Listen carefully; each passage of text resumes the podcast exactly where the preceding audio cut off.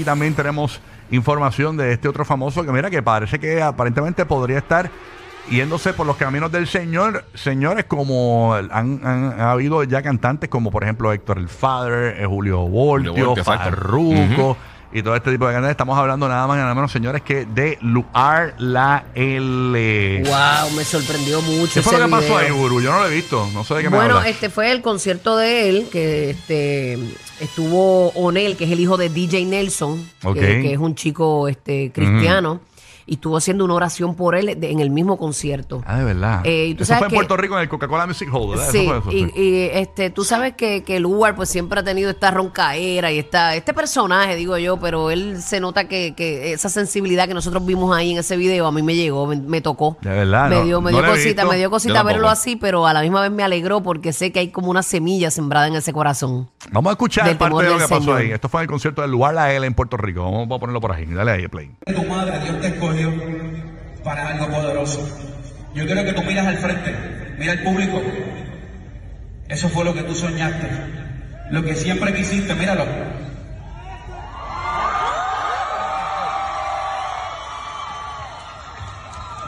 Esto fue lo que tú siempre quisiste, ¿verdad que sí?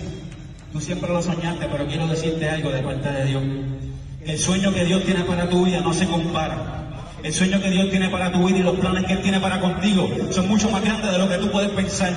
La paz que tú estás buscando no la vas a encontrar en el dinero. La paz que estás buscando no la vas a encontrar en la fama. La paz que estás buscando no la vas a encontrar en una persona. Ni en la cadena.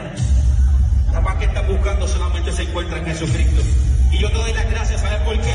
Por abrirme este momento para brindarle este mensaje a un Puerto Rico que tanto lo necesita, donde los matrimonios se están rompiendo, donde las familias se están destruyendo, donde la ansiedad, el ataque de tu madre, Dios te escogió.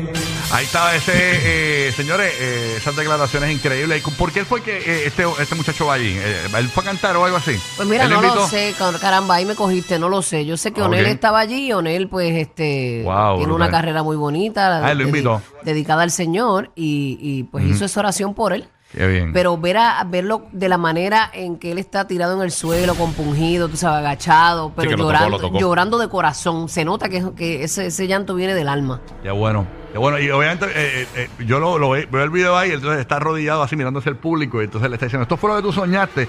Y hay veces en la vida, eh, y nosotros que- casi nunca nos ponemos así, ¿verdad? Este, pero cuando hay que hablar cosas bonitas, pues hay que hablarlas.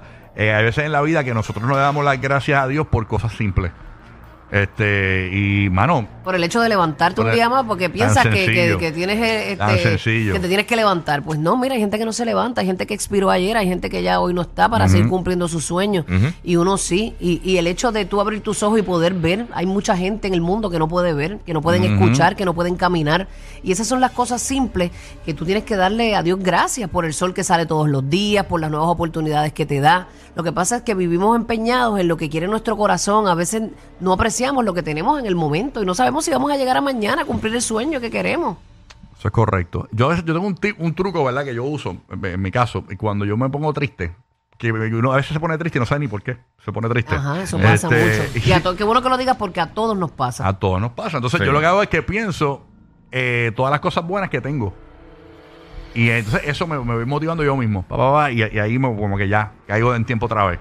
Eh, Tengo mis hijos con salud, están conmigo, estoy bien, mi familia está bien, tengo mis padres. Este, y pienso que hay gente que está peor. Muchas Sí, veces. Muchas, muchas veces tú dices, diablo, Sí, tengo, sí, tengo mil deudas, tengo, porque los problemas económicos destrozan a uno. Tú te acuestas a dormir y tú dices, Dios mío, pones esa cabeza en la almohada con mil preocupaciones. Pero el hecho de, de tú tener vida, de tener la- un trabajo, que aunque tengas que fajarte todos los días, pues estás ahí, lo tienes. Mira, a veces hay gente en otras partes del mundo que no tienen la oportunidad que tienes tú. No tienen ni luz, no tienen nada. No tienen nada. Ningún tipo de lujo y la salud fastidiada. O sea, sí, Y tú siempre lo- hay alguien peor, hermano. Y, y lo más brutal es que muchas de esas personas tú los ves felices. sí. Ahora que las redes nos acercan tanto a diferentes partes del mundo, tú los ves hasta con el piso en barro, felices, con Sí. un techo de zinc, felices. Con lo que tienen. Así mismo es, así mismo es. Eh, y a- yo a veces veo videos de Cuba, así, YouTube y eso, y veo a la gente como si disfruta sin, con lo- todo lo que están cadeciendo. O sea, que eso, buscando- hablando de necesidad, ¿no? Sí, sí, Así sí. que bien complicado. Oye, señor, ¿y usted qué piensa de eso que dijo Lugar la L? De eso yo no sé nada porque yo no trabajo aquí ni nada. No, no, pero señor, usted no fue para el concierto, para Yo allá. no trabajo aquí, yo no soy encargado aquí de nada. No, pero señores, pues, para que, más o menos, dígase ahí unas palabras. Yo no sé, a mí no me pregunte. Ah, está bien. No me pregunte, no me pregunte, tú no ves que no quiere hablar. No me pregunte. Quiere hablar, quiere hablar del señor, tema. este, el señor, eh, Pero oren por él, oren por él para que Dios siga haciendo su obra. mala actitud.